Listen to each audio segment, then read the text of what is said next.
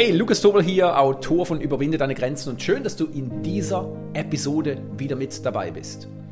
Kürzlich hat mir ein guter Freund eine sehr interessante Frage gestellt. Und zwar, Lukas, warum schwanken Frauen so stark im Tennis? Nun, keine Angst, das ist keine sexistische Frage. Es geht aber sehr wohl um das weltweite Frauentennis, insbesondere um die WTA-Rangliste. Es ist nämlich sehr offensichtlich für ihn, er ist selbst Tennistrainer, dass Frauen im Tennis, was die Rangliste anbelangt, große Sprünge machen. So kann es sein, dass eine Spielerin Top 4 ist der Welt und auf einmal ist sie Top 20. Oder sie ist Top 2 und schafft es nicht mehr unter die Top 10.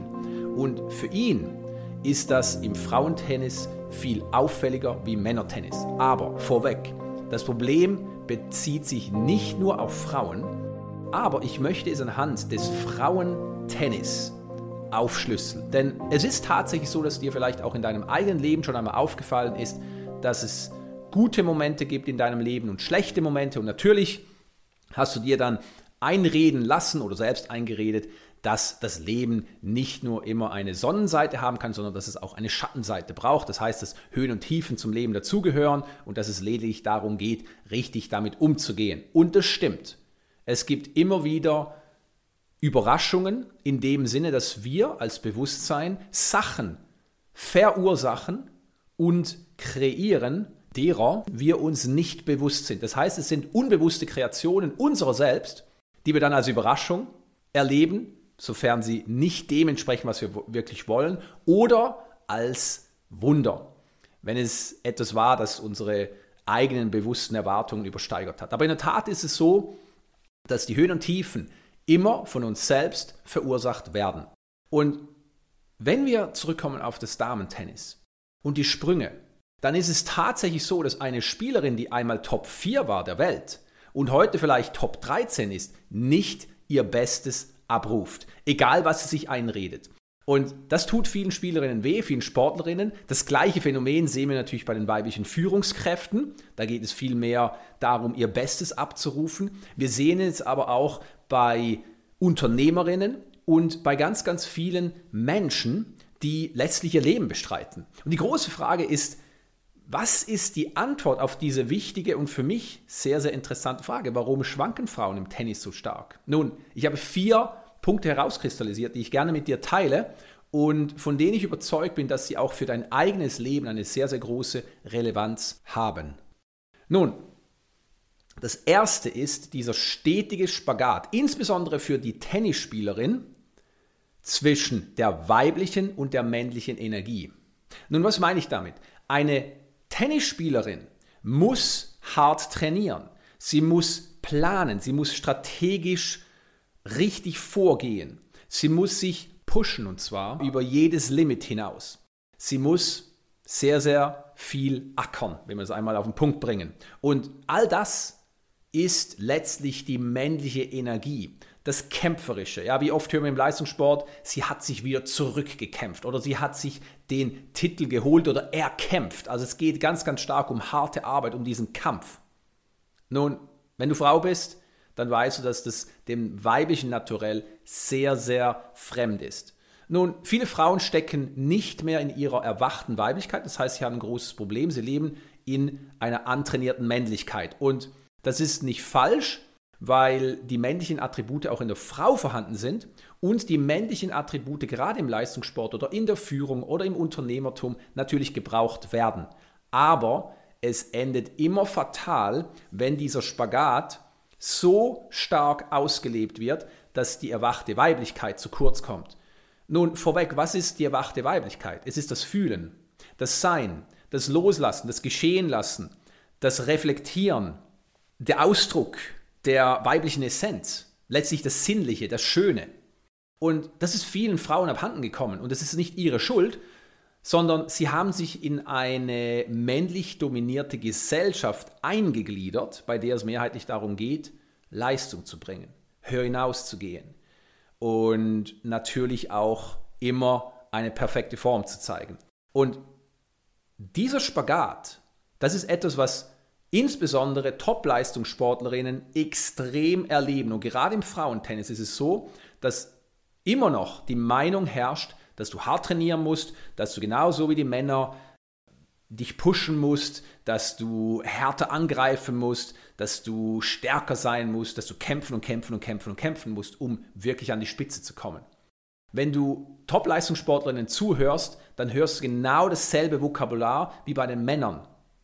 Hartes Training, Verzicht, Schweiß, möglicherweise Blut, jetzt im Tennis vielleicht nicht.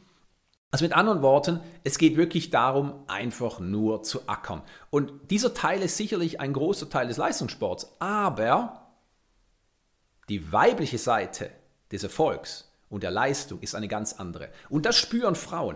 Und wenn Frauen diesen Spagat nicht meistern, das heißt, wenn sie zu sehr ins Männliche abdriften, dann sind sie sich selbst untreu. Und dann können sie nur vorübergehend diese extrem männlich orientierte Lebensweise fortführen und auch diese extrem männlich orientierte Trainingsweise und dann kommen sie an ihr Limit. Die Gesellschaft, was sagt sie dann? Naja, die ist zu schwach und diesem Ich möchte nicht schwach sein und ich darf mich nicht als schwach zeigen, müssen Frauen sehr, sehr hart dagegen halten. Und das ist ein Riesenproblem, weil eine Frau, die nicht in ihrer erwachten Weiblichkeit ist, eine Top-Leistungssportlerin, eine Unternehmerin, eine weibliche Führungskraft, die wird früher oder später immer wieder ihr eigenes Naturell untergraben. Und das führt dazu, dass sie extrem sprunghaft unterwegs ist, weil wenn die einzige Möglichkeit, um, sagen wir einmal, von einer weltweiten Rangierung von Top 10 zur 1 zu werden, darin besteht, dass die Frau härter trainiert, dass sie sich noch mehr verausgabt, dass sie sich noch weniger Pausen gönnt, dass sie noch mehr pusht und noch mehr pusht und noch mehr kämpft, dann ist das letztlich der männliche Weg. Und diesen Weg zu beschreiten, das ist für die Frau eine riesige Herausforderung. Und darum gibt es so wenige Frauen, die das langfristig wirklich ertragen können. Und das ist aus meiner Sicht als Mentaltrainer, der mit weiblichen Führungskräften, mit weiblichen Topsportlerinnen, mit weiblichen Unternehmerinnen arbeitet, immer wieder etwas, was ich gerne hervorhebe. Die Frau ist nicht anders vom Wesenskern her wie der Mann, aber sie braucht andere Strategien. Und es ist nicht damit getan, dass die Frau einfach nur die männlichen Erfolgsstrategien kopiert, weil damit gräbt sie sich ihr eigenes Grab. Und das klingt brutal, aber wir müssen noch gar nicht weit schauen. Was ist da mit diesen vermännlichten Frauen in der Führung, die vermännlichten Athletinnen, die vermännlichten Unternehmerinnen, die immer nur rumrennen, die keine Zeit für sich haben, die tun und tun und tun und die dominanter wirken wie viele Männer es jemals sein können?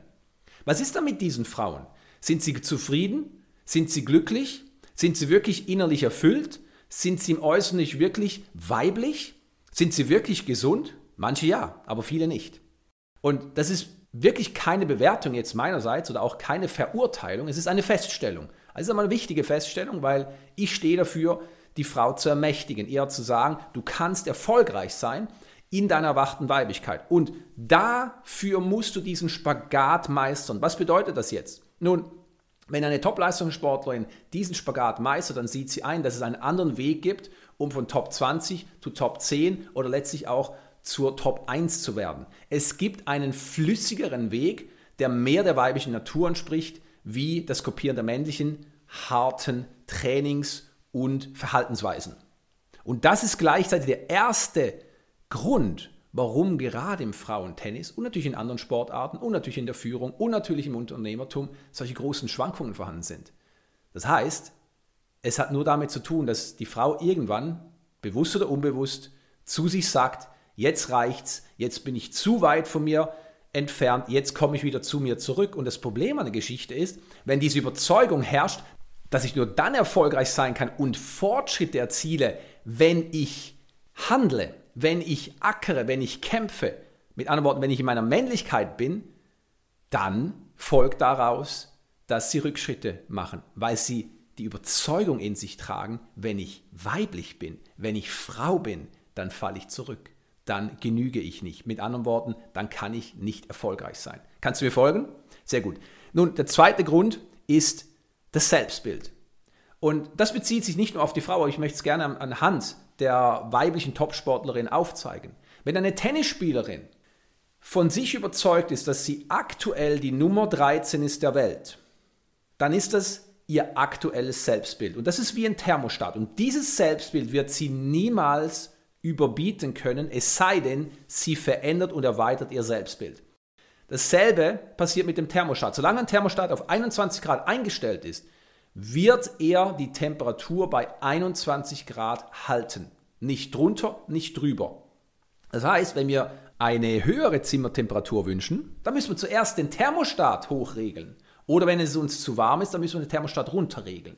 Und dasselbe passiert mit uns, mit unserem Selbstbild. Und das ist immer ein Zeichen dafür, dass jemand, eine Top-Leistungssportlerin, die zum Beispiel von der 13 auf die 4 gesprungen ist, nicht wirklich ihr Selbstbild abgedatet hat. Das heißt, wenn sie davor die 13 war der Welt, dann ist ihr Selbstbild auch jetzt, wo sie die Nummer 4 ist, immer noch dasselbe. Nun, womit hat das zu tun? Es hat nur damit zu tun, dass diese Spielerin ihr Selbstbild nicht erweitert hat. Und was passiert dann?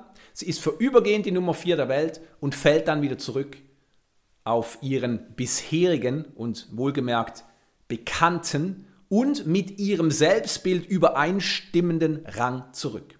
In unserem Beispiel die Nummer 13. Der dritte Grund für die Sprünge ist die innere Einstellung. Nun, die innere Einstellung hat nichts damit zu tun, dass du einfach nur positiv denken musst. Die innere Einstellung besteht aus drei Komponenten. Den Gedanken, bewusst und unbewusst, den Gefühlen und den Handlungen. Und wenn einer dieser Komponenten nicht stimmt, dann stimmen die Ergebnisse nicht. Das heißt, wenn wir jemanden sehen, der Nummer 4 war der Welt und auf 13 zurückfällt, dann können wir davon ausgehen, dass die innere Einstellung womöglich, sehr wahrscheinlich, ein Grund dafür ist. Nun, die innere Einstellung muss antrainiert werden. Und weil wir es nicht in der Schule lernen, weil wir es nicht in den Ausbildungen lernen, weil es nicht unterrichtet wird in den meisten Verbänden, Clubs, Vereinen, ist es etwas, was wir uns selbst aneignen müssen. Und das bedingt, dass wir in erster Linie verstehen, wie der menschliche Geist funktioniert. Und da sehe ich immer wieder, dass die meisten Sportlerinnen und Sportler, inklusive Top-Sportler, keine Ahnung davon haben. Sie tun automatisch das Richtige, aber sie können ja nicht erklären, warum sie es tun. Und wenn du Schwankungen siehst im Top-Leistungssport, dann müssen wir auch die innere Einstellung unter die Lupe nehmen. Und das Gleiche gilt noch einmal für die weibliche Führung, für das Unternehmertum, für alle Aspekte des Lebens. Wenn die innere Einstellung nicht auf konstantes Wachstum ausgerichtet ist, sondern auf Schwankungen, dann wirst du Schwankungen erleben. Nun, der vierte Grund ist der folgende. Kein klares, verinnerlichtes Ziel.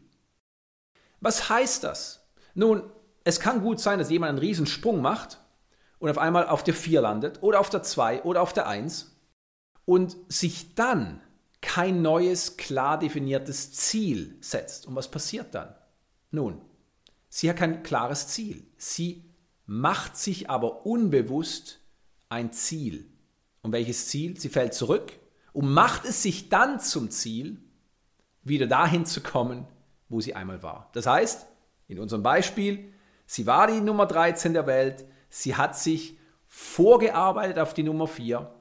Als sie die Nummer 4 war, hat sie sich kein neues, klares Ziel gesteckt und es reicht nicht, es einfach nur aufzuschreiben, es muss verinnerlicht werden. Und deswegen ist sie wieder zurückgefallen und hat es sich dann erneut zum Ziel gemacht, wieder aufzuholen. Und das ist eine Pendelbewegung. Das heißt, Wer kein klar definiertes Ziel hat, und das passiert auch Top-Leistungssportlerinnen, Top-Leuten immer wieder, der wird zurückfallen. Beziehungsweise, wer sich ein Ziel setzt und darüber hinaus kein neues Ziel setzt, der wird das Ziel erreichen, möglicherweise. Und sobald sie es erreicht hat, lässt sie alles, was sie bis dahin richtig getan hat, links liegen. Oder sie lässt die Zügel locker. Und dann beginnt schon wieder die Rückwärtsbewegung. Und das ist ein Phänomen, das wir im Leistungssport sehen, natürlich im Unternehmertum, natürlich in der weiblichen Führung. Das heißt, die Zielsetzung ist ein enormes Thema. Und was dazu gehört, ist natürlich auch die Ziele richtig zu setzen. Einfach nur ein Ziel aufzuschreiben, ist schon mal gut. Aber die Frage ist, wie wird das Ziel aufgeschrieben? Wie ist es formuliert? Ist es positiv formuliert? Ist es negativ formuliert? Ist es ein Ziel, das aus der Vergangenheit herausgeschöpft wird, aus der Gegenwart herausgeschöpft wird? Ist es ein sogenanntes realistisches oder auch spezifisches, messbares Ziel oder was wir immer wieder hören? Oder ist es ein Ziel, was wirklich von Herzen kommt? Ein Ziel, das den Verstand übersteigert? Das sind wichtige Fragen bei der Zielsetzung. Und ein Ziel zu setzen ist wundervoll. Die wenigsten Menschen machen das konsequent und schriftlich. Aber selbst da sehe ich immer wieder große Nuancen und auch große Hindernisse. Weil wenn jemand ein Ziel aufschreibt und es dann verinnerlicht und es ist ein Ziel, was letztlich in die falsche Richtung führt, zumindest für die betroffene Person, dann war das Ziel umsonst, richtig? Weil du kommst nicht an der richtigen Stelle an. Nun, lass uns auch mal die vier Gründe für die großen Schwankungen jetzt in unserem Beispiel im Frauentennis der Welt zusammenfassen. Erstens der Spagat zwischen der weiblichen und männlichen Energie. Zweitens das Selbstbild, also dieser Thermostat. Drittens die innere Einstellung und viertens kein klares, verinnerlichtes Ziel. Wenn wir das Ganze aus diesem Blickwinkel betrachten, dann verstehen wir auf einmal, dass es kein Zufall ist, dass jemand von der 4 auf die 13 abrutscht oder dass es jemand nicht schafft, von der 13 auf die 4 zu kommen. Und es zeigt einmal mehr die Wichtigkeit auf, im mentalen Bereich sich richtig innerlich auszurichten. Und von diesem wundersamen Mittel machen viel zu wenige Menschen Gebrauch. Gerade Top-Leistungssportlerinnen, weibliche Führungskräfte und Unternehmerinnen können enorm profitieren in jeder Hinsicht, wenn sie verstehen, wie der menschliche Geist wirklich funktioniert. Danke, dass du dir diese Episode angehört hast. Ich wünsche dir von Herzen, dass auch du ganz viel für dich mitnehmen konntest. Nun, wenn du mich unterstützen möchtest, dann hinterlasse gerne eine Bewertung. Ich freue mich darüber. Und jetzt Hand aufs Herz. Möchtest auch du deine Großartigkeit noch mehr zum Ausdruck bringen? Dann besuche meine Webseite und hol dir eines meiner gratis E-Books und lies mein Buch Überwinde deine Grenzen. Ich freue mich, wenn ich dich ein Stück auf deinem Lebensweg begleiten darf.